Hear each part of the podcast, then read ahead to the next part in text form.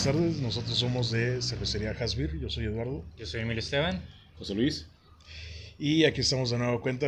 Bueno, ya habíamos dejado ahí unos fines de semana sin sacar una cápsula, pero ya nos vamos a poner al corriente. Descansando, nos dimos unas pequeñas vacaciones, bien merecidas. Bien merecidas. Después de la vacuna de COVID. Ah, después de que ya nos tocó vacuna. Ya ven, los viejitos. Acá al más, al más chavo del grupo todavía, ¿no? Pero sí, ya nosotros los, los ruquitos ya, ya nos vacunaron. La chaviza. Sí, y, este, y bueno, pues hoy, hoy retomamos estas pláticas cerveceras, bueno, estos, estas cápsulas cerveceras. Y pues qué mejor que con una chela de la casa, ¿no?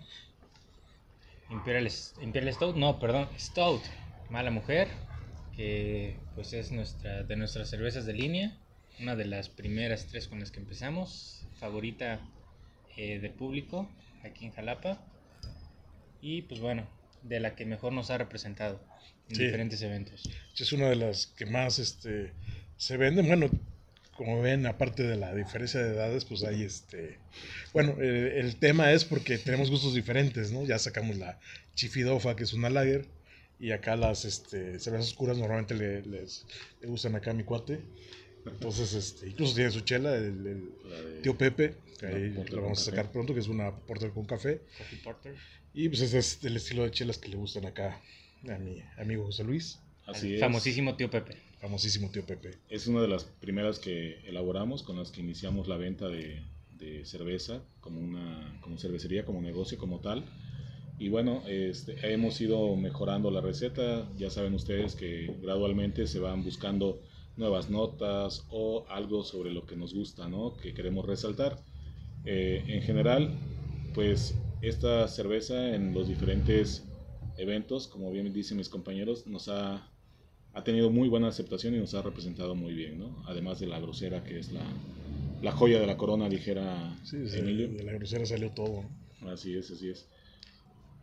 Y Bueno, y aquí a un costado de pues, nuestra etiqueta eh, se recomienda la temperatura ideal, el vaso ideal, aquí en este caso se los debemos, se recomienda un vaso eh, stout y el maridaje que pues se recomienda pues prin- principalmente con cortes de carne, pues una picaña, cosillas barbecue o incluso hasta por hasta postres, este muffin de chocolate.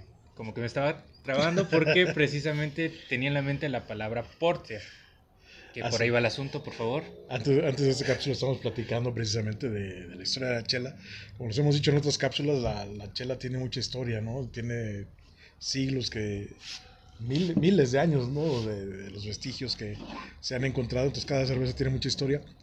Y esta es una de las cervezas que más historia tiene.